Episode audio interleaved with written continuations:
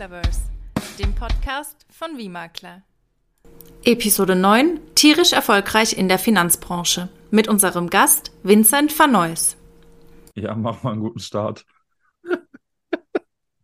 ich habe sowas noch nie gemacht. Du bist doch schon erfahr erfahren, das ist doch schon Episode 9. Du musst jetzt doch schon drauf haben, du bist doch schon Profi. ja. Ich grüße euch zu einer neuen Folge von Maklerverse dem Podcast von Wie Und wir haben heute den Gast Vincent Van Neuss dabei. Und er erzählt euch von seiner, von seinem Werdegang, von allem, wie er gestartet hat in der Finanzdienstleistungsbranche und wie er Makler wurde. Ich grüße dich, Vincent. Hi, guten Morgen. Guten Morgen. Ja, genau. Wir haben heute Morgen 9.22 Uhr. Ich glaube, es ist nicht ganz deine Uhrzeit. Absolut nicht. Ich habe mich eigentlich für den Vertrieb entschieden, um mir das äh, ersparen zu können, aber ja, für dich habe ich mir mal angetan. Herzlichen Dank. Vincent, ja, es freut mich. Wie bist du eigentlich in die Finanzdienstleistungsbranche gekommen? Ja, ist eine ganz lustige Geschichte, wie mhm. glaube ich bei den meisten. Also ich habe irgendwann mal Abitur gemacht mhm. und ähm, danach so ein mehr oder minder erfolgreiches Studium im Bereich Wirtschaftswissenschaften, Schwerpunkt Finanzen und Marketing. Also man hat gemeint, ich wäre schon auf dem Weg äh, zu einem normalen Job. Aber dann wurde ich damals, während ich noch im Controlling in meinem Werkstudentenjob war, den ich gehasst habe, also ich habe tagtäglich von morgens bis abends so Excel-Tabellen gewälzt, PowerPoint-Präsentationen erstellt. Für meinen Vorgesetzten war es nie gut genug.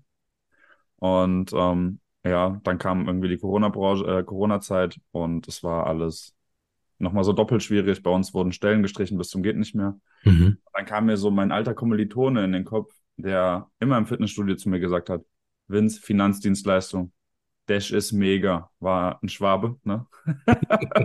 gesagt, Vince, Dash mega. Kannst richtig Kohle machen.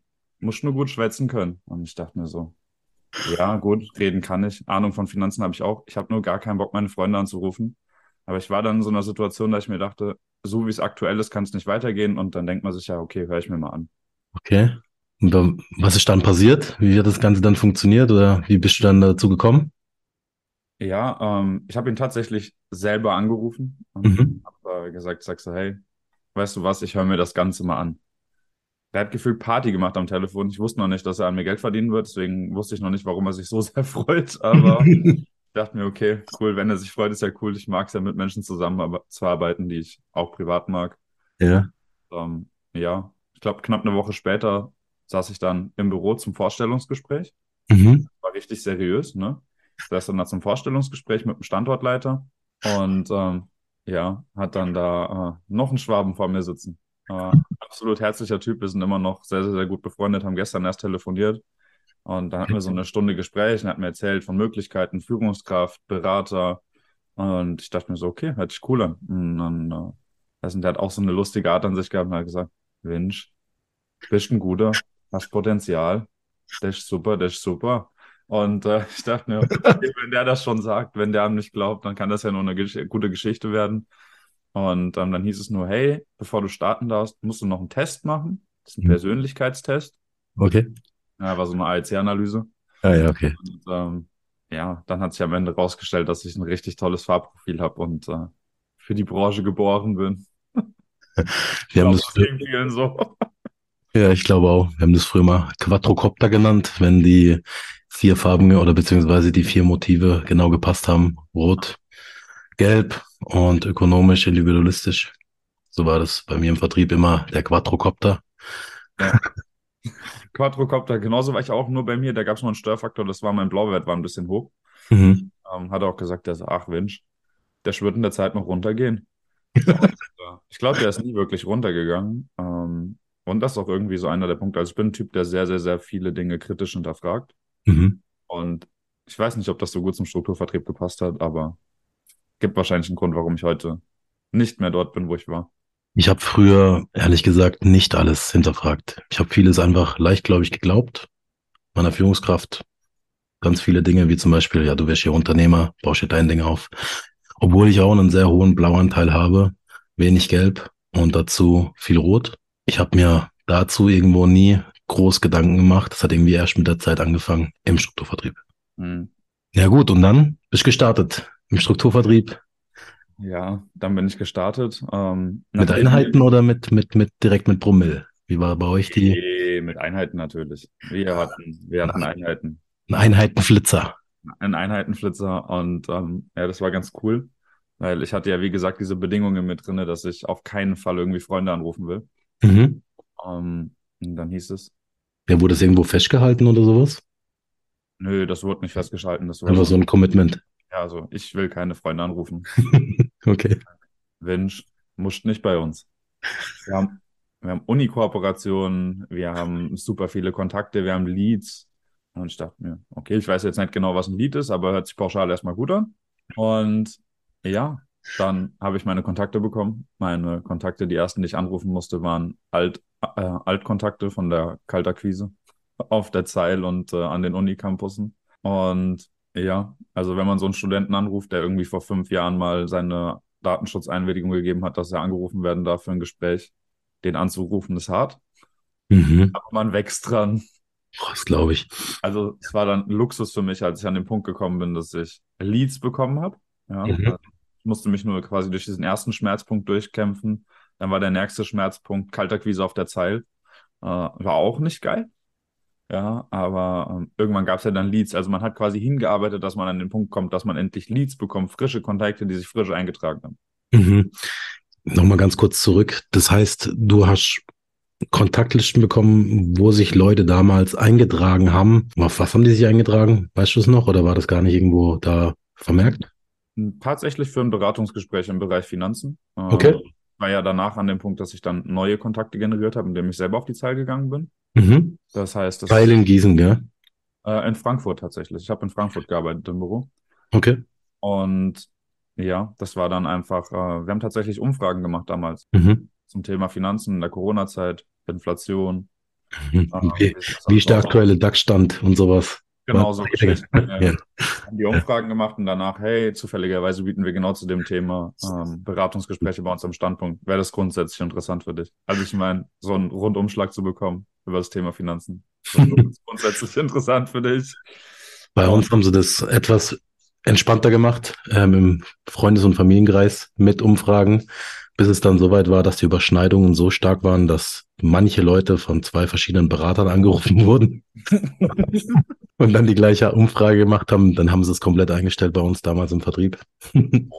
Boah, übel, oder? Ja, okay, das ist schwierig. Hm, Das ist ganz schwierig. Aber es, ich, ich, es war ein super guter Ansatz. Also das auf hat jeden Fall. super funktioniert. Wir haben äh, Investmentbanker und Co. in die Beratung gezogen. War auch alles cool. Ähm, bis die erfahren haben, dass da der Fidanis-Beratung immer nur Versicherung drauf stand, Mhm. Die vielleicht wieder beim nächsten Vertrieb gelandet sind. Da gab es das ein oder andere unangenehme Gespräch bei uns am Standort, aber Ja. grundsätzlich war es erstmal cool. Aber es ging ja um Leads, ne? Wir hatten ja dann Leads irgendwann. Mhm. Was ich nicht wusste, war, dass die Leads, die wir gewonnen haben, also man denkt ja dann Lead, qualifizierter Kontakt, hat sich für ein Beratungsgespräch gemeldet. Ja, das hört sich auch so an, so nach eierlegender Wollmilchsau. Du hast irgendwo Vertrieb, du hast eine Führungskraft und du hast gleichzeitig noch einen nachhaltigen Prozess, um neue Kunden zu gewinnen. So hört sich jetzt erstmal an nach eierlegender Wollmilchsau.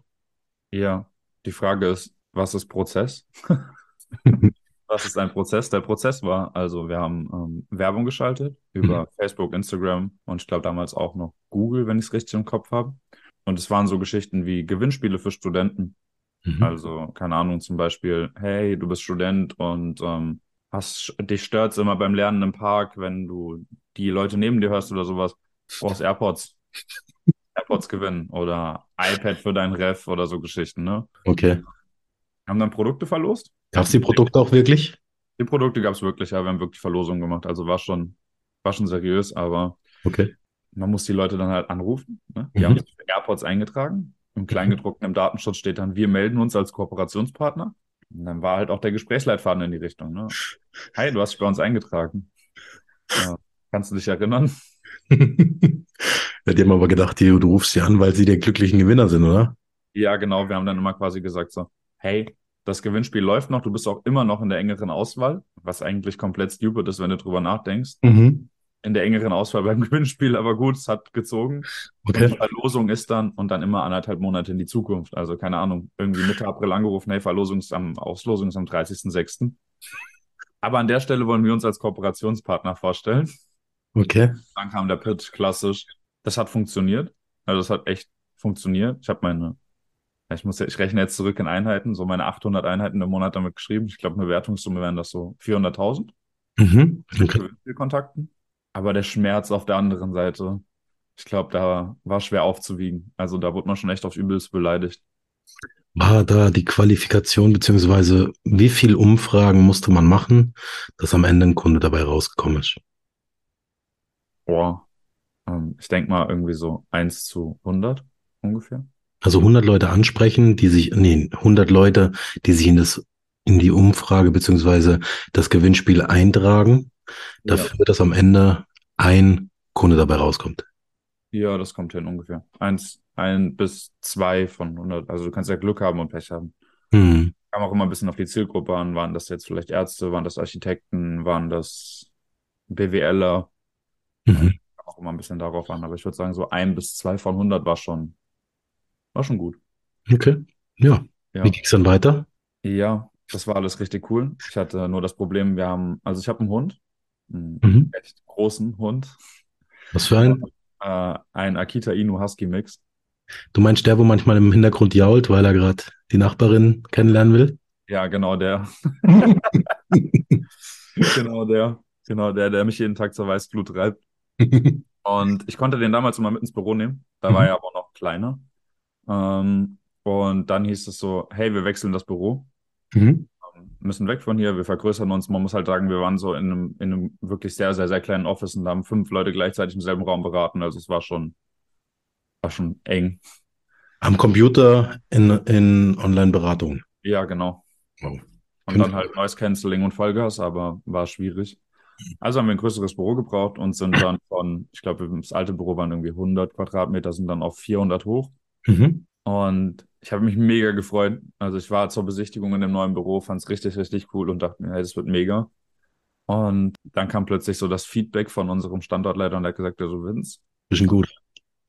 genau. ähm, es gibt ein Problem beim neuen Standort, da müssen wir noch eine Lösung finden. Sag ich, was denn? Sagt er, du kannst deinen Hund nicht mehr. Quatsch.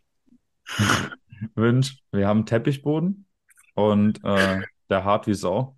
Das geht nicht. Dann sage ich, okay, aber war ja damals der Deal, hey, du kannst deinen Hund mit an die Arbeit nehmen. Mhm. Weil für mich ist es halt auch ein Ding, ich bin damals immer eine gute Stunde ins Büro gefahren, gute Mhm. Stunde zurück. Und dann denkst du halt, gut, das ist ein junger Hund, du kannst den nicht mal länger als drei, vier Stunden alleine lassen. Das Mhm. heißt, ähm, meine Möglichkeit ins Büro zu gehen war dann, äh, war dann gefühlt am Ende. Ja. Und ja, dann kam quasi so drei, vier Wochen später, nachdem ich mich da durchgequält habe, morgens drei, vier Stunden ins Büro fahren, mittags nach Hause mit dem Hund raus, wieder drei, vier Stunden ins Büro fahren, ähm, kam dann so der Punkt, wo ich gesagt habe, okay, es geht so nicht weiter. Und dann kam äh, mein erstes Krisengespräch, wo ich gesagt habe, hey Leute, ich brauche ein Büro bei mir in der Stadt Mhm. und es kann so nicht weitergehen. Eigentlich wäre der, der Prozess ja auch reproduzierbar gewesen in Gießen. Uni, viele. Leute, hätte man ja genauso machen können. Ich hätte genau das Gleiche so weitermachen können und ich habe es auch aus dem Homeoffice machen können. Also ich habe auch zeitweise aus dem Homeoffice beraten. Mhm. Das Problem ist nur, A, ich würde jetzt sagen, ich habe kein bescheidenes Mindset, vielleicht war es damals noch mal ein bisschen anders, aber wenn du den ganzen Tag zu Hause in deiner Wohnung sitzt und kriegst von Gewinnspielkontakten auf die Fresse, dann ist das nicht so befriedigend für die Seele. Ja. Und ja, theoretisch wäre es aber genauso in Gießen möglich gewesen. Das ist, ich war ja noch recht früh im Vertrieb. Also ich war, ähm, bin im November 2020 in mein Praktikum gestartet Mhm. und Februar 2021 ins Trainee. Mhm. Und das war dann so roundabout irgendwie so Ende Juni 2021. Also gerade 34D frisch geschrieben, Mhm. noch vor der Eintragung. Und ich habe äh, gedacht, ich bin der King der Finanzdienstleistung und ich kann mir jetzt alles erlauben und äh, mir wird jeder folgen. Wie das so ist, wenn man frischen 34D geschrieben hat und man denkt, man ist jetzt ja, man ist jetzt der King, ne? Und Das ist schwer am Markt. ja, größtes Schwert am Markt, genauso. Hab dann meine Führungskraft angesprochen, also beziehungsweise meinen, meinen, meine Führungskraft, beziehungsweise denjenigen, der mich reingeholt hat und den Standortleiter. Mhm. gesagt, hey, wir müssen quatschen. Okay. Und dann saßen wir zusammen und ich habe gesagt so, hey, Leute, ich habe ein Problem und das ist das Thema Hund und das ist das Thema mein Opa. Also mein Opa ist sehr krank und ich muss mich um meinen Opa kümmern. Und dieses, das war so ein Interessenskonflikt. Auf der einen Seite musste ich irgendwie immer nach Hause fahren, wenn bei meinem Opa was war. Auf der anderen Seite konnte ich meinen Hund nicht alleine lassen. Also habe ich gesagt, ey Leute, brauchen ein Büro. Hm. Ja, Wünsch, äh, kann man machen, in Gießen ein Büro aufmachen? Sag ich, ja, genau, das will ich. Sagt er, ja, Wünsch, schreibst Partner. Partner wäre quasi so die Karrierestufe gewesen, damit ich Führungskraft geworden wäre und um ein Büro zu eröffnen. Mhm. Da habe ich gesagt, okay, ich bin ja jetzt kein Partner und ich brauche ja jetzt ein Büro. Mhm. Bin dann auch so ein ungeduldiger Mensch und dann sage ich, ich brauche es jetzt. Und es macht für mich logisch einfach keinen Sinn, jetzt irgendwie noch weiter in diesem Büro hier zu bleiben. Mhm. Dadurch ja aber auch gutes Geld trotzdem verdient. Bei 400.000 BWS war es Ja. ja so, dass du jetzt irgendwo äh, Nullnummern geschoben hast. Ja, waren dann irgendwie am Ende, nachdem alles durch war, auch so 6.000 bis 7.000 Euro. Also hätte theoretisch auch mehr sein können, aber wie das halt so ist im Strukturvertrieb, ne? Ja. Aber war gut, war gut. Ich meine, ich kam aus dem Controlling, da habe ich meine, weiß nicht, 1,5, 1,6 verdient, äh, als Werkstudent damals. Da war das schon ein Riesenunterschied. Ja, also von dem her, man hätte ja damit auch ein kleines Büro in Gießen, ich sag mal so einen Kampfstandort anmieten können. Ja, das war dann der Punkt, dass mir gesagt wurde, so, hey, guck mal, wir können dich von der Büromiete, die du hier zahlst, befreien. Mhm. Und du kannst dir ja dann davon einfach ein Büro in Gießen mieten. Mhm. Ich glaube, ich habe 250 Euro Büromiete gezahlt. Äh, so ein Büro bei mir in der Stadt geht so bei, also wenn es echt eine Kammer sein soll, bei 900 los. Mhm. Also habe ich mir einfach Unterstützung gewünscht. Mhm. gesagt, hey, wie unterstützt ihr mich? Dann, bis dahin habe ich ja verstanden, dass die an mir Geld verdienen. Also dachte ich mir, hey, wenn ihr an mir Geld verdienen wollt, dann unterstützt mich. Mhm. Ja, Wünsch, wenn du Partner schreibst. Wünsch, wenn du Partner schreibst. Und das Problem war, dass von meinen Bekannten, die echt Bock hatten, sich das Ganze mal anzuschauen, Alle- jeder spätestens Ja. bei dem Punkt war, hey, ihr müsst nach Frankfurt ins Büro kommen, waren alle raus. Mhm. Das heißt, die Möglichkeit, Team aufzubauen und überhaupt eine Beförderung zu schreiben, weil das war eine reine Teamstufe, war nicht möglich. Die Leute haben alle gesagt, nein, tue ich mir nicht an. Wie viele Kilometer waren das? 75, 80, so um den Dreh. Mhm. Okay, ja, kann man irgendwo auch verstehen. Ja, Resultat war, hey, es geht nicht, wir können uns in sechs bis zwölf Monaten nochmal unterhalten, wenn du gute Leistung bringst. Mhm. Klassiker. Und parallel war ich mit einem Kollegen, den ich über Instagram kennengelernt habe, von einem anderen Vertrieb im Kontakt Mhm. und habe einfach gesagt, na, man ist ja dann unzufrieden, dann denkt man sich, frag den doch einfach mal, wie es bei ihm ist. Mhm. Dann sag ich, hier sag mal, wie ist denn das eigentlich bei dir? Ich, ich will ein Büro aufmachen, ich werde nicht unterstützt. Vince, das ist ja komplett vertriebsschädlich, also es macht ja gar keinen Sinn, was ihr da macht. Bei uns ist das so, wenn du bei uns startest, dann kriegst du direkt einen Bürozuschuss für die Einrichtung, du bekommst einen Mietzuschuss. Wir helfen dir beim Partneraufbau, wir kommen vor Ort zu dir, wir bilden deine Leute aus. Das hört sich echt gut an. Ja. Das Das hört sich echt noch mehr nach eierlegender Wollmilchsau. das ist noch viel besser. Ja. Nur nicht auf das Thema Leads eingegangen. Okay, Hat sich dann später herausgestellt, Leads gab es dann auf jeden Fall keine mehr. Ich dachte irgendwie, das ist normal im Finanzvertrieb, dass Leads gibt. okay. Ich dachte, jeder hat Leads. Also ob das jetzt Gewinnspielkontakte oder sowas sind. Ich dachte irgendwie, das, das, das ist was, was man sich erarbeiten muss und was mit der Zeit jeder bekommt. Mhm. Ja, und dann habe ich mich mit ihm persönlich zusammengesetzt und hat er gesagt, nach dem Gespräch, er sagt so, Vince, ich finde dich echt gut. Ich will dich abwerben. So, okay, cool. Ja, ich würde es jetzt nicht so übers Knie brechen, aber ich würde mir ein Angebot anhören Okay. mich mit seiner Führungskraft, ne, er war schon irgendwie hier, keine Ahnung, hat schon eine gute mittlere Position gehabt in der Führungsetage und hat mich dann mit seiner Führungskraft äh, nochmal ausgetauscht, ist dann auch dazu gekommen, haben wir ein Gespräch gemacht. So der ein war, Manager einer Kanzlei oder was war das dann? ja, der war dann, äh, Direktor war der, genau, Direktor. Ah, okay. Direktor. Also der war vorletzte Karrierestufe. Okay. Ja, und ähm, da haben wir uns zusammengesetzt und der war echt cool. Also ich würde sagen, so Ende 50, Anfang 60, hat gefühlt alles in der Branche schon mal gesehen. Mhm. Kompetent. Und der hat dann gesagt, ja, Vince, äh, kriegen wir hin. Du bekommst 10.000 Euro Ausstattung, also Einrichtungsausstattungsbudget ähm, für deine Kanzlei. Und du bekommst ein monatliches Budget noch dazu. Mhm. 1.000 Euro nochmal Mietzuschuss. Okay. Hört sich aber jetzt schon mal echt positiv an. Das war top. Also ich dachte mir, das ist genau das, was ich brauche. Ich hätte auch Mhm. noch mal knapp 20 Prozent mehr verdient und ich Mhm. mich in eine höhere Stufe packen wollen. Mhm. Äh, der von Strukturvertrieb zu Strukturvertrieb wechselt, äh, die Leute lassen sich immer zu einer höheren Stufe bewegen. Ja, ja. Man sagt, Die wollen dich, ja. Die wollen dich unbedingt, die wollen dich, ja. Und äh, dann war ich richtig glücklich, dass ich irgendwie, ich glaube, 22 Promille oder so verdient habe. Und Eigentlich direkt nach der IHK, oder? genau, Okay. es war dann so ähm, Ju August, würde ich sagen, August 21, als ich dann noch zu meiner alten Führungskraft gesagt habe, hey, ich kann nicht mehr, ich bin raus. Mhm. Die anderen geben mir einen Zuschuss und zieht ihr mit. Also ich habe dann wirklich noch gesagt, zieht ihr mit. Und dann hieß nur, nee, wir können nicht mitziehen. Dann habe ich gesagt, okay, gut, dann kriegt ihr morgen die Kündigung. Aber sehr emotional, weil es ist, äh, meine alte Führungskraft war ein sehr guter Freund von mir und ist auch immer noch ein sehr guter Freund von mir. Wir haben gestern erst wieder telefoniert. Äh, ist, glaube ich, auch nicht die Regel, dass man mit den Leuten danach noch cool ist, aber mit den Leuten von meinem ersten Vertrieb bin ich durch die Bank immer noch cool. Das freut mich. Nee, ist nicht die Regel, wie man mitbekommt. Habe ich bei meinem zweiten Vertrieb dann auch mitbekommen. Okay. Also vom Strukturvertrieb in den Strukturvertrieb. Genau, ich habe äh, zweimal den klugen Schritt gewagt und einen 84er-Vertrag unterschrieben. War aber lehrreich. Ich war dann in dem nächsten Vertrag und in dem Büro, wo ich mich dann drum gekümmert habe, ein Büro zu besorgen. Und habe dann zum, zum Oberstrucki quasi, zum Direktor, ich gesagt, so hier, ich brauche jetzt den Bürozuschuss. Mhm. Geht los, ich will, ich will jetzt unterschreiben, ich will den Mietvertrag unterschreiben. Und hieß nur, ja, wir müssen das noch intern und dann wurde auf einmal alles ein bisschen kompliziert. Oh. Da kamen auf einmal die Dinge raus, die er vielleicht versprochen hat, die vielleicht nicht so einfach einzuhalten waren. Ich muss an der Stelle aber direkt sagen, er hat am Ende alles gehalten, was er versprochen hat. Okay. Es war nur ein bisschen hakelig, weil es musste halt alles noch vom Vorstand abgesegnet werden. Mhm. Und das hat dann dazu geführt, dass es, glaube ich, bis Ende November oder Anfang Dezember gedauert hat, bis es, ähm, bis die Kohle wirklich bei mir angekommen ist. 21. 21, genau, richtig. Mhm. Und da war mein Unmut auch schon wieder spürbar, würde ich sagen. Ähm, ich bin halt so ein Typ, ich denke halt, wenn du mir das versprichst und es irgendwie in deiner Macht steht, das zu machen, dann tu es doch einfach. Dann ist das doch einfach deine erste To-Do, auf die du morgens auf deiner Liste hast.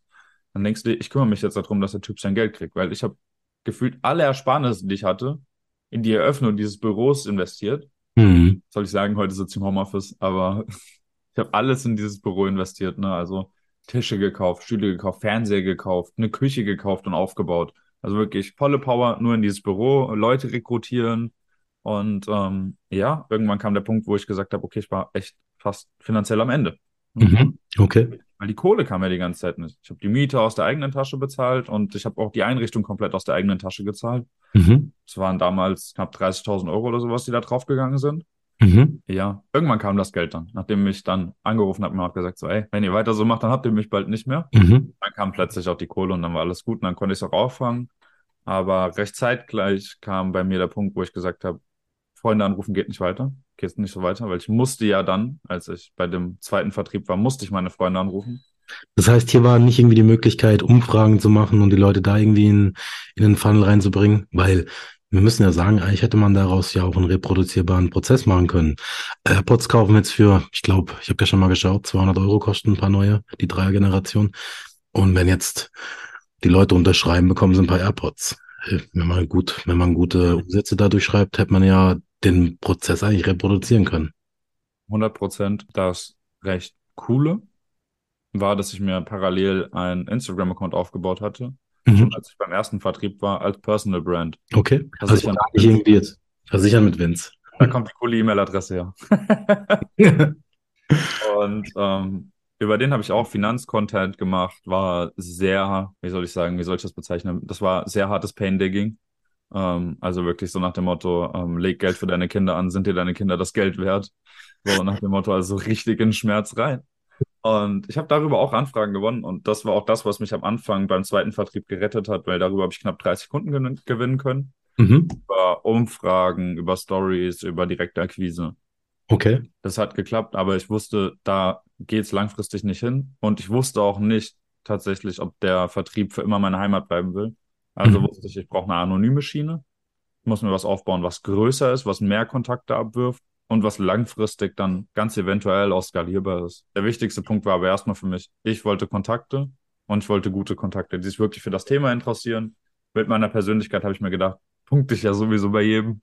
Und ähm, habe dann äh, tatsächlich ein Social Media Coaching damals gebucht. Okay. Ähm, mit Social Media angefangen, ähm, einen Account aufgebaut und knapp drei Monate später kam die erste Anfrage. War damals eine Auszubildende in der Unternehmensberatung, ähm, die mega happy war. Mhm. Und Danach kam eine Empfehlung von ihr und ich habe einen Unternehmensberater, ihren Ausbilder weiterempfohlen bekommen, Top-Gespräch gehabt und da kam das erste Mal der negative Beigeschmack, hey, du bist in einem Vertrieb. Okay. Weil er gesagt hat, hey, ich finde dich super sympathisch und ja. du echt einen tollen Job. Und auch die äh, Auszubildende hat ja wirklich in den höchsten Tönen von dir geredet. Aber warum denn dieser Vertrieb hinter dir? Mhm. Ja, viele in den Vertrieben kennen ja nicht mal dieses ganze Thema Social Media, dass man das so nutzen könnte. Ja, das, das habe ich tatsächlich auch beim Wechsel mitbekommen, mhm. weil ich gefragt habe, ich sage, ja, wie ist denn das? Ich will mir halt eine eigene Marke aufbauen und ich will das ohne den Namen des Vertriebes machen? Wie ist das in Verbindung mit der Kanzlei, mit Beschilderung und Co? Und dann hieß es, ja, lass ich prüfen und ging am Ende auch. Aber da habe ich schon gemerkt, okay, ist eigentlich nicht die Regel. Nee. Und in vielen Vertrieben gibt's das gar nicht. Das heißt, die können auch keine Werbung schalten, nichts machen, weil halt einfach sie die Freigabe vom Vertrieb brauchen, weil sie es im Handelsvertretervertrag so unterschrieben haben und dann gar keine Möglichkeit haben. Das Ding ist, ich frage mich, wie soll das Ganze dann ein nachhaltiges Geschäftsmodell sein? Ne? Ja, und was war dann mit, mit der Beratung, mit dem Unternehmensberater? Ähm, ja, das war richtig cool. Der ist Kunde geworden. Ähm, mhm. Hat nur zu mir gesagt, wäre es nicht ich gewesen, hätte er nicht unterschrieben. Okay. Jetzt, na, klassisch Finanzberater. Wenn jemand bei mir am Tisch, unter, Tisch sitzt, dann unterschreibt ja sowieso jeder. Mhm. Klassiker. ähm, würde ich pauschal bei einer Online-Beratung über eine Instagram-Seite nicht sagen, aber kommen wir vielleicht später nochmal drauf zu sprechen. Okay. Auf jeden Fall hat er mir so ein Gefühl gegeben, hey, es ist vielleicht gar nicht so cool, dass da ein Unternehmen hinter dir steht. Und der war damals auch einer der ersten, der zu mir gesagt hat, warum machst du das nicht als freier Makler, ohne Unternehmen hinter dir? Hast du dich davor schon mal mit dem Thema Maklerschaft auseinandergesetzt? Ja, tatsächlich bei meinem ersten Wechsel. Weiß ich noch, saß ich am Tegernsee, äh, habe dort drei, vier Tage Auszeit gemacht und mir ist die Steuerkette von meinem alten Auto gerissen, mhm. während ich unten am Tegernsee war.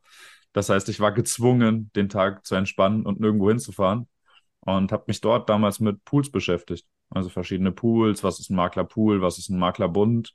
Mhm. Habe damals noch äh, Basti Kunkel geschrieben von Versicherung mit Kopf und habe gesagt so, hey, ähm, ich will Versicherungsmakler werden, so wie du. Was soll ich machen? Und dann hat er mir noch so einen Blogartikel von sich selbst geschickt und hat gesagt, also hier kannst du mal lesen. Hat mich am Ende nicht weitergebracht, aber ich habe mir ganz viele Pools angeguckt und ich war irgendwie an dem Punkt, dass ich mir dachte, das ist eigentlich dasselbe wie mit den Vertrieben. Hier gibt's ganz viele verschiedene Pools. Jeder sagt, er ist der Beste. Mhm. Und du bist wieder maximal überfordert. Ich habe aber einen negativen Gedankengang gehabt, und zwar war das, wenn ich Makler werde, bin ich allein.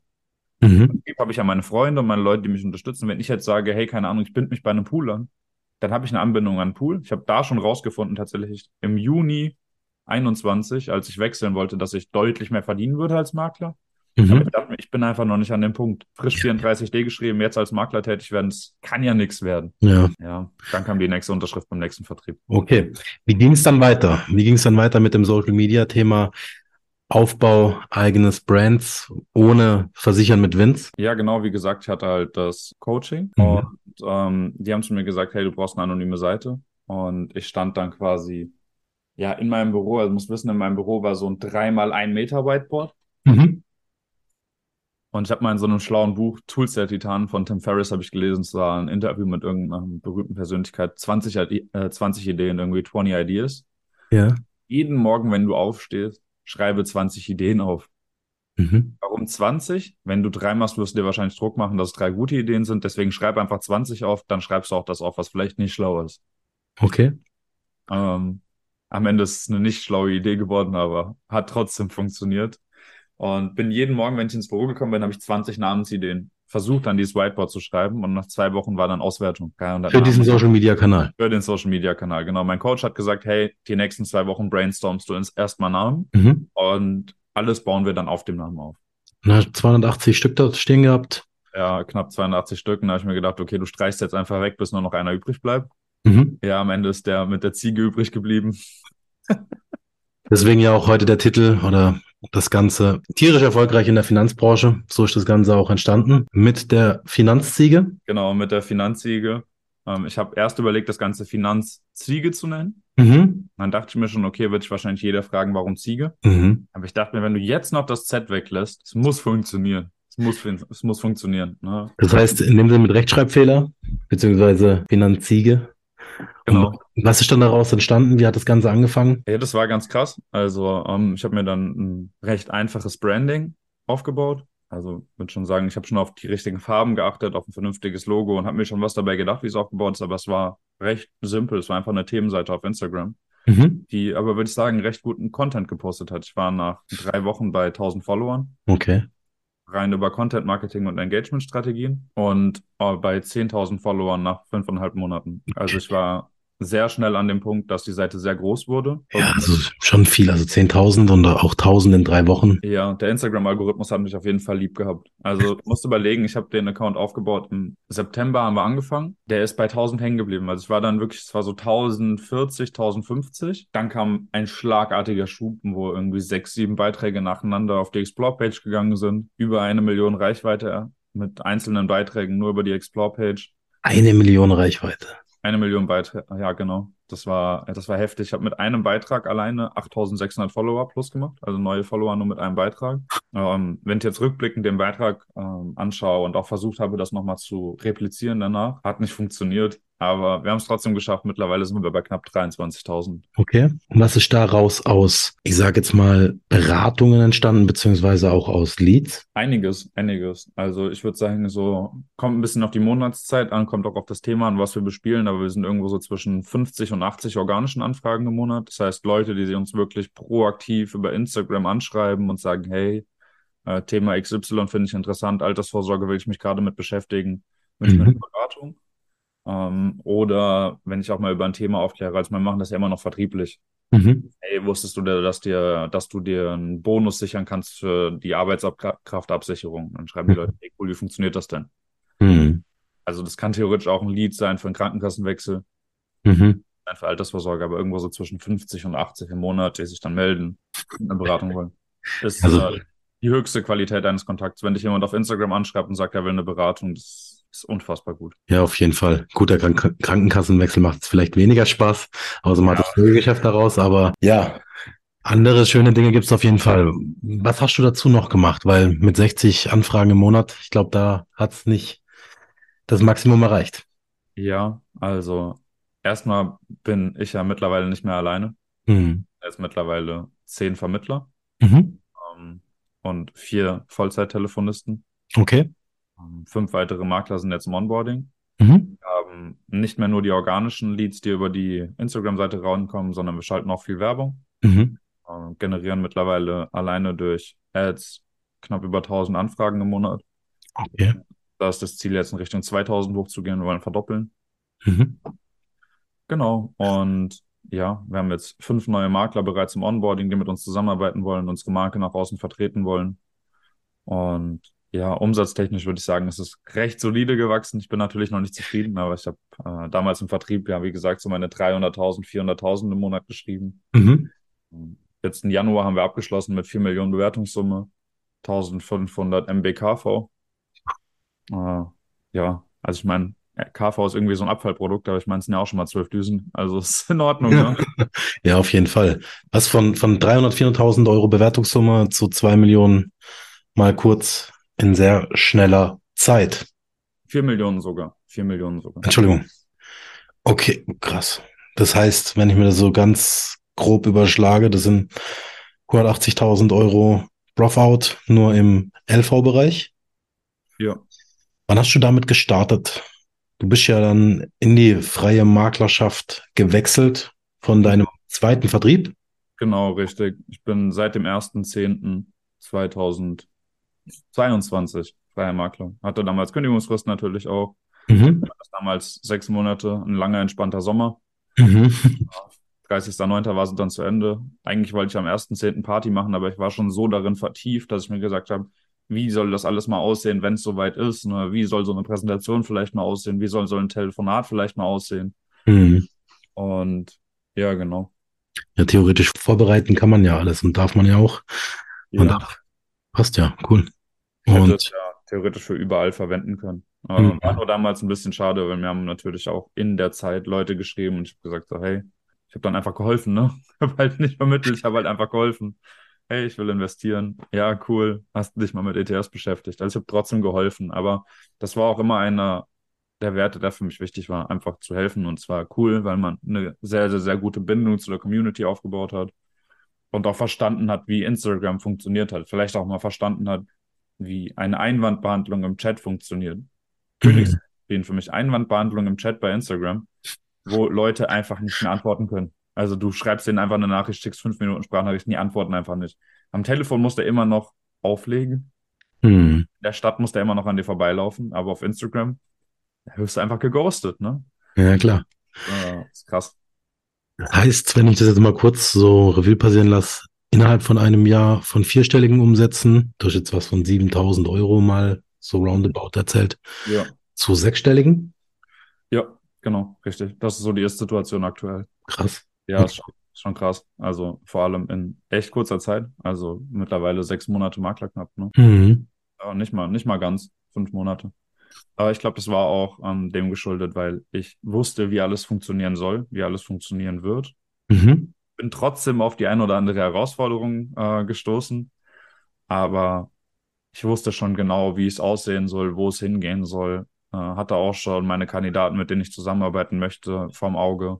Mhm. Und dann hat es doch ganz gut funktioniert. Aber wir sind ja noch lange nicht am Ziel. Was sind deine Ziele? Weiterhin Spaß bei der Arbeit haben, Mhm. noch ein paar weitere Tiere ergänzen. Zwischenzeitlich ist ja noch der Pensionspanda dazugekommen. Stimmt, ja, genau. Panda ist noch dazugekommen, über den bespielen wir Beamte, über Finanzige schwerpunktmäßig Angestellte im hochpreisigen Segment. Mhm. Ähm, umsatztechnisch äh, will ich auf eine Million pro Monat. Ja, aber du bist doch, du hast doch jetzt schon erzählt, vier Millionen. Ja, Bei nee, vier Millionen. nicht, nicht Bewertungssumme, Provision. Also eine Million Provision im Monat. Dropout. Vorfahrt, genau. Ja. Okay. 25 äh, qualifizierte Vermittler, Mhm. jeden Monat eine Million äh, BWS machen. Mhm. Also so, dass ich auch weiß, okay, die Vermittler, mit denen ich zusammenarbeite, die verdienen auch sehr, sehr, sehr gutes Geld. Mhm. Ähm, würde jetzt nicht sagen, so hier klassisch nur so High-Performer. Aber Menschen, die Bock drauf haben, was zu erreichen, was zu bewegen, auch was Gutes in der Dienstleistung zu tun. Ich will keinen stumpfen Verkauf, sondern ich will eine gute, moralisch vertretbare Dienstleistung, bei der wir Menschen helfen können, aber Mhm. auch natürlich Geld verdienen. Aber immer auf eine transparente, ehrliche Art und Weise auf Augenhöhe. Sollte irgendwo immer die Waage irgendwo halten. Genau. Aber ja auch den einen oder anderen Vermittler mit dabei, wo am Anfang auch vielleicht kein High-Performer war. Oder du auch selber, wenn ich das jetzt mal so sehe, klar, 300.000, 400.000 Euro äh, Bewertungssumme ist jetzt, wenn ich mir das mal in meine Strukturvertriebszeiten zurückrechne, schon nicht das geringste. Also da sind andere 5 Promille-Flitzer irgendwo mit 40.000 Bewertungssumme oder mit null raus im Monat. Also da in, in diesem Vergleich war das schon gut. Aber kann man das auch so schaffen? Natürlich mit der richtigen Einarbeitungsphase, die ja von dir und auch von mir irgendwo vollständig mit dazugegeben wird, dass man das erlernt? Ja, auf jeden Fall. Also mein Ziel ist es ja auch irgendwo, ich will Menschen, die es verdient haben, einfach helfen, erfolgreich zu werden. Mhm. Super viele Vermittler in der Finanzbranche haben ja das Problem mit der Akquise, mit der Kundengewinnung, vielleicht auch mit den Prozessen. Äh, etwas, äh, etwas ältere Vermittler haben auch super oft mal Probleme mit dem Thema Online-Beratung. Sagen, hey, Ja. mal, wie ich Zoom richtig bedienen soll. Ja. So, und für uns ist das so, das ist so usual business, dass ich sage, ich teile jetzt meinen Bildschirm, jetzt schließe ich mein iPad an, mache Pencil Selling auf dem iPad. Ja. Wenn das Mikrofon hier steht, dass meine Webcam richtig eingerichtet ist, wie richtig ein Zoom-Hintergrund ein. Also Menschen, die es verdient haben, bei denen ich merke, das Herz ist am rechten Fleck, die haben Bock und die können was, will ich erfolgreich machen. Und ja, wenn ich schaffe, dass irgendwann mal 25 Menschen äh, erfolgreich geworden sind, Mhm. in meinem Bereich tatsächlich, dann habe ich mein anderes Ziel, eine Million im Monat an äh, Umsatzvolumen zu schreiben, auch ge geschafft und da soll es hingehen. Ja, manchmal liegt es gar nicht wirklich an den Vermittlern, sondern einfach an den Problemen im Kopf. Das heißt, viele von den Vermittlern wissen gar nicht, dass es manchmal nur ein ganz kleiner Stein ist, den man bewegen muss. Und ähm, ich habe hier um, zusammen mit dir schon bei vielen, ich sag mal, ja, die Knoten gelöst. Ja, Das, da, merkt man ganz stark, Leadberatung macht zwar Unterschiede zur Kundenberatung vor Ort. Klar, man hat den nicht vor sich sitzen, aber die, wenn man das, die Qualifizierung und auch mal die, die Einlernphase komplett durchlaufen hat, macht's eigentlich schon Unterschiede, aber erlernbare und einfache Unterschiede. ja, absolut. Das, also eins der größten Probleme, glaube ich, im Bereich Leads ist, dass es mittlerweile einen Markt gibt, der geschwemmt ist mit Leads. Hm, auch so. Ähm, ja, ich denke, ich habe das auch immer wieder in den Gesprächen mit dir festgestellt. Wenn wir jemanden für die Lead-Beratung gewinnen wollen oder sagen, hey, das passt menschlich, das ist cool, Hm, sind immer so ein paar Glaubenssätze mit da, damit verbunden. Und es liegt vielleicht auch daran, dass Leute Werbung machen. Hey, komm in die Lead-Beratung, bereits Leads, du wirst, äh, wirst ein Multimillionär. ja, Ähm, überspitzt dargestellt natürlich. Und es wird aber gar nicht geklärt, was Lead-Beratung eigentlich bedeutet, was Leads eigentlich bedeutet. Ähnlich wie bei mir damals in meinem ersten Vertrieb, da hieß es auch, du bekommst Leads. hm, Aber ein Lead könnte jetzt eine Person sein, die sich einträgt für Kopfhörer, ja, für ein White Paper, ein Informationsprodukt, vielleicht für das Thema, keine Ahnung, Förderung fürs Kind. Ja, Förderung fürs Kind ist immer äh, Hier gibt es so große Unterschiede, alles wird als Lied deklariert und ähm, was am Ende dabei rauskommt, gerade bei einem Gewinnspiel oder sowas. Ich ja. habe sogar hier auch Vertriebe kennengelernt, die dann gesagt haben, wir gehen auf Hochzeitsmessen, haben dort ein Drehrad und die Leute tun dann noch danach einen Zettel in, in so eine Box reinschmeißen und dann werden sie gezogen und diese Leute werden dann alle angerufen auf Liedberatung und das ist für diese Menschen auch ein Lied. Das heißt, ja die Qualifikation, die Vorarbeit, bis dieser Lied meiner Meinung nach auch zu einem qualifizierten Lied deklariert werden kann, der ist meiner Meinung nach von Liedgeber zu Liedgeber komplett unterschiedlich. Ja, extrem, extrem. Also es gibt ja wirklich sehr, sehr, sehr viele am Markt, die jetzt mal von der Anfragenqualität weg einfach sagen, hey, mein Job ist es, dir Leads zu geben. Hm. Als Beispiel, äh, sagen wir, du bist Berater bei mir und ich sage, hey, guck mal, du willst Leads, wie viele willst du? Zwei am Tag, okay, 60 Leads im Monat. Ich gebe dir deine 60 Leads im Monat, damit ist mein Job getan. Mhm. Der nächste Schritt wäre dann, hey, du kriegst irgendwie ähm, einen Ordner, wo vielleicht mal ein Telefonleitfaden drin ist, damit du zumindest weißt, wie du den anrufen musst. Mhm. Der nächste Schritt wäre dann vielleicht mal, du kriegst noch eine Präsentation, wie eine Beratung aussehen soll. Und wenn ich mir halt anschaue, was wir mittlerweile machen. Ja, was da aufgebaut wurde. Eigenlob stinkt, aber tägliche Meetings, Schulungen zu allen Bereichen, Ansprechpartner für jedes Thema. Ja. An ist auch nochmal was anderes hinten in, in dem Schulungsaspekt. Wie konvertiere ich jetzt den Lead? Weil klar, du hast schon gesagt, Lead ist nicht mehr als ein Kontakt. Ja. Aber wenn man nicht weiß, wie man damit umgehen muss, dann wird es schwierig. Und vor allem gibt es auch das Problem, dass die Erwartungshaltung eine ganz, ganz äh, schwierige ist, weil die Leute sagen dann, kommen wieder zurück von vorhin, wenn du jemanden am Tisch sitzen hast, dann schließt er auch ab. Mhm. Ja, das ist der Klassiker. Den Zahn muss ich ziehen, das wird bei einem Lied nicht passieren. Das wird ja. nicht passieren. Ja, es gibt Vermittler, die machen aus fünf Leads einen Kunden und es gibt halt aber auch Leute, die schaffen es aus 20 keinen Kunden zu machen. Ja, richtig. Und ähm, beides können nette Menschen sein, beides können gute Berater sein, aber es ist schon eine andere Art von Herausforderung. Auf jeden Fall, aber man kann halt auch vieles davon lernen. Du hast auf der einen Seite halt dafür auch eine Vertriebsleitung eingestellt. Was genau, ich habe eine Vertriebsleitung eingestellt, richtig.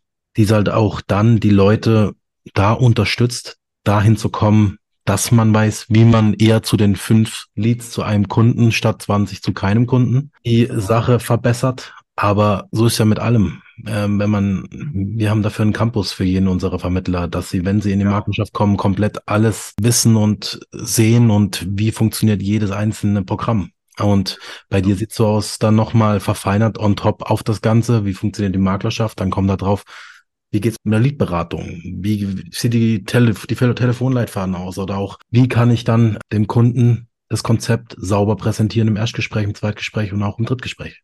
Ja, genau das ist es. Genau das ist es. Und wir sind jetzt sogar so weit mittlerweile schon gegangen. Ne? Wir haben dann rausgefunden, okay, jetzt kriegen die den Beratungsprozess hin. Ja. Aber anrufen tun die immer noch nicht vernünftig, ne? Ja. Das ist jetzt nichts Negatives. Ich meine, ich hasse Telefonakquise selbst. Echt? Auch, kommt auf den Lied an. Oh, also es, kommt drauf an, es kommt drauf an, wofür die Leute sich eintragen. Ich weiß, ich kann es. Mhm. Ich habe es ja eine Zeit lang für fünf Vertriebler alleine gemacht. Also ich habe die Kunden gesettet mhm. im Kalender und der eine oder andere schreibt immer noch ein bisschen und sagt, kannst du nicht wieder und willst du nicht vielleicht mal wieder und äh, wie sieht denn das aus?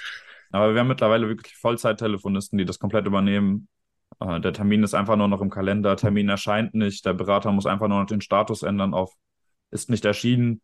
Und dann nimmt die Telefonistin automatisch wieder einen Hörer an die Hand und ruft direkt an. Also es ist wirklich nur noch, man müsste meinen Mal nachzahlen. An sich ist das ein komplett vorgefertigter Prozess, der aber auch lange gedauert hat, ja. bis dahin kam. Ja, genau. Was heißt lange? Fünfeinhalb Monate irgendwo. Ja, aber man muss auch überlegen, ich meine, das hat ja damals bei mir im Vertrieb schon angefangen, dass ich mir überlegt habe, wie könnte das aussehen, wenn es in die mhm. Richtung geht. Ich hatte mein Branding schon und dann war es wirklich einfach nur über die Zeit, über meinen langen, entspannten Urlaub, überlegen, wie soll jetzt eine Beratung aussehen? Wie soll eine Berufsunfähigkeitsversicherung erklärt werden, aber so, dass es in meinem Stil ist. Mhm. Bei mir ist immer sehr auf Augenhöhe, sehr menschlich, sehr humorvoll, glaube ich, auch in der Beratung. Also ich, ich lache immer sehr viel mit meinen, äh, meinen Kunden. Ja. Oh, ja, ich denke, das haben wir ganz gut hingekriegt. Aber auch da, ein Prozess ja. ist, glaube ich, nie zu 100% perfekt. Nee, aber der, das ist ja auch gut, dann kann man daran wieder wachsen und was Neues aufbauen. Klar, aber dass man das jetzt nicht falsch, nicht falsch versteht, du hast jetzt keine vorgefertigten Prozesse, die komplett strikt wie eine Autobahn Leitplanken eingehalten werden müssen. Aber es gibt halt einfach wichtige Qualifikations- und Qualitätsmerkmale, die drin sein sollen. Und die wurden so. Nur, dass man das nicht falsch versteht. Ja, 100 Prozent, 100 Prozent. Okay, das heißt, wenn man mal klar und deutlich mal auch mal über einen Lied redet, was ist da irgendwo wichtig oder was, was gibt's da zu sagen? Hm, naja, also ich denke halt, das Ding ist, man hat halt trotzdem einen großen Aufwand, Mhm. den man theoretisch auch bei der klassischen Akquise hätte, wie im Vertrieb damals. Mhm. Und, äh, dann auch die Zeiten mit Trello-Boards und äh, wochenlangen Akquiseprozessen.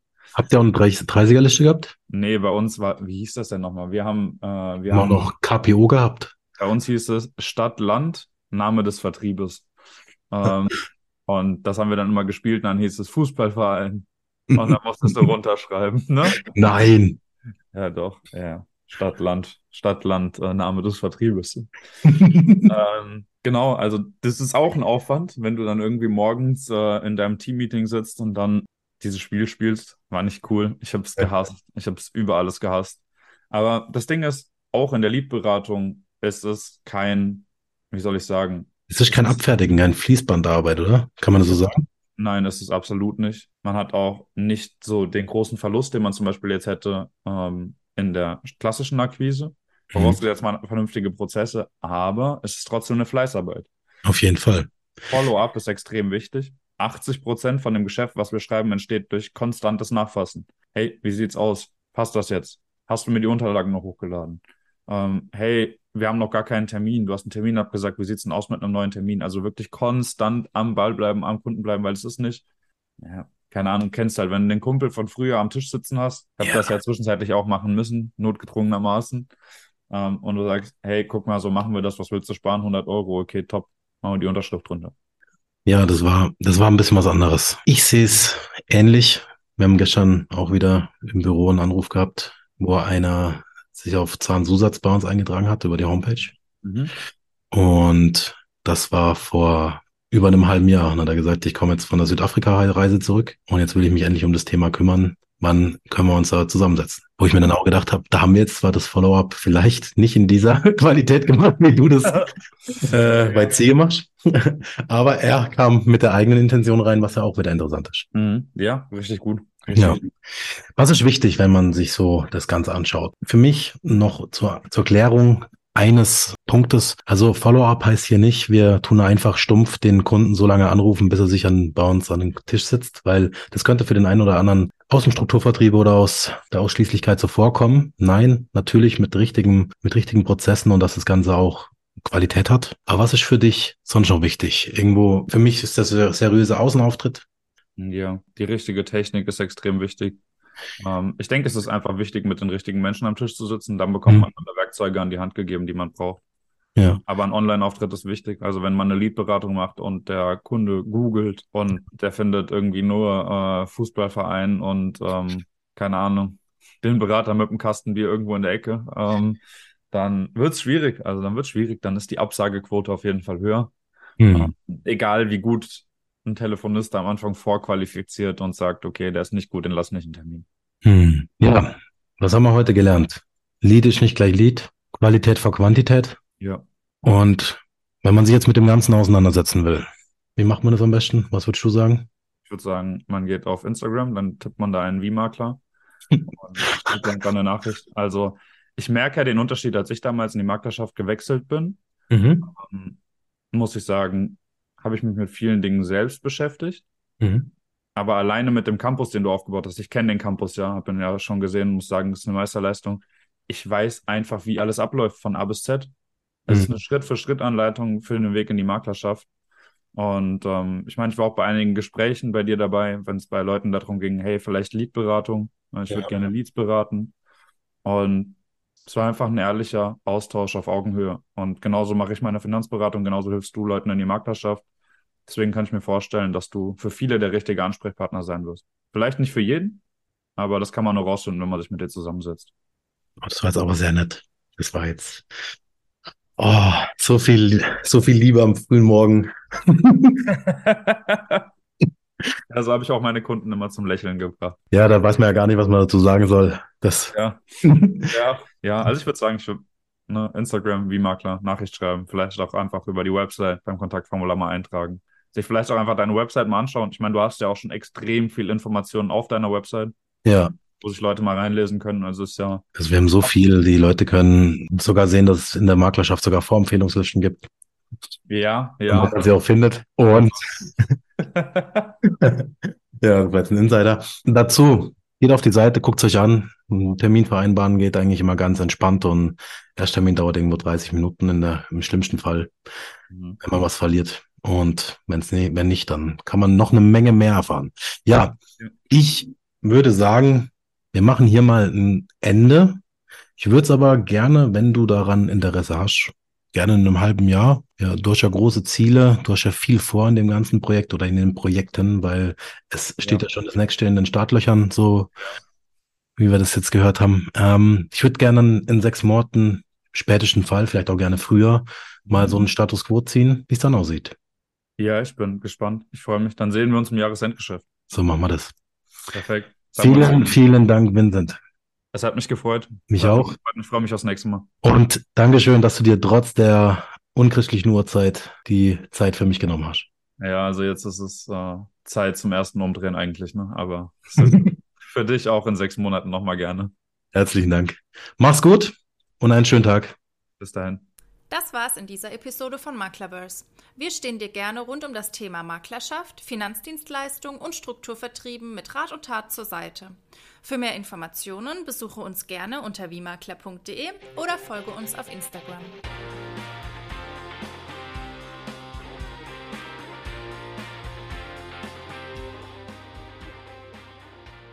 Alle Angaben wurden mit größter Sorgfalt erarbeitet und zusammengestellt. Die Ausführungen, Inhalte und Auskünfte sind rechtlich unverbindlich und erheben keinen Anspruch auf Vollständigkeit oder Richtigkeit. Für zwischenzeitliche Änderungen übernimmt der Autor keine Gewähr. Ferner ersetzt der Inhalt keine qualifizierte Beratung und dient lediglich einer ersten Information. Ein Wechsel in die Maklerschaft ist nicht zu pauschalisieren. Das Für und Wider muss im Vorhinein abgewägt und reflektiert werden. Im Optimalfall ist ein Rechtsanwalt für Handels- und Vertriebsrecht zu konsultieren. Wir haben auch hierfür die richtigen Ansprechpartner.